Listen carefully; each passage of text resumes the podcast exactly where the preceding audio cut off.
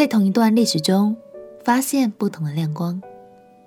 朋友平安，让我们陪你读圣经，一天一章，生命发光。今天来读历代志上第二十章。上一章我们读到了亚扪王哈嫩因为猜疑大卫，进而羞辱以色列使者，最终导致双方开战。虽然那时亚扪军队和盟军都撤退逃跑，但这起事件并没有结束。在当时，因为气候的考量，军队都会尽量等到明年的春天再出兵打仗。春雨停了之后，庄稼就成熟了，正好能为前线的军队提供食物。于是，在隔了一段时间之后，以色列的军队准备再次出发对战亚门人。让我们一起来读《历代志上》第二十章。《历代志上》第二十章。过了一年，到列王出战的时候，约押率领军兵毁坏亚扪人的地，围攻拉巴。大卫仍住在耶路撒冷。约押攻打拉巴，将城倾覆。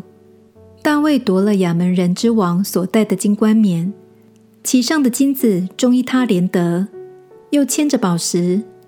人将这冠冕戴在大卫头上。大卫从城里夺了许多财物，将城里的人拉出来，放在锯下。或铁耙下，或铁斧下。大卫带亚门各城的居民都是如此。其后，大卫和众军都回耶路撒冷去了。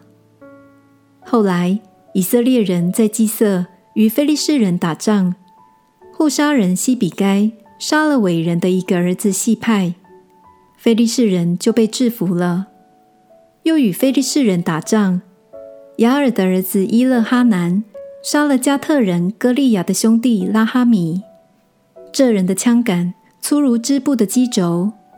又在加特打仗，那里有一个身量高大的人，手脚都是六指，共有二十四个指头。他也是伟人的儿子。这人向以色列人骂阵，大卫的哥哥是米亚的儿子约拿单就杀了他。这三个人是加特伟人的儿子，都死在大卫和他仆人的手下。虽然以色列在这场战役中赢得了全面的胜利，但其实也就是在这个时间点，大卫在耶路撒冷的皇宫内与拔示巴犯了罪，并且刻意让拔示巴的丈夫乌利亚战死沙场。我们在读经的时候，如果能清楚知道这段经文的历史背景，就会更加明白其中的意义。撒母耳记下第十一章中记录了大卫私下的软弱，成为我们的警惕；而历代志在这里则记载了君王和国家光辉的一面，好兼顾以色列百姓的自信心。亲爱的朋友，每个人每件事其实都有不同的面向。站在不同的角度，就有不同的看见。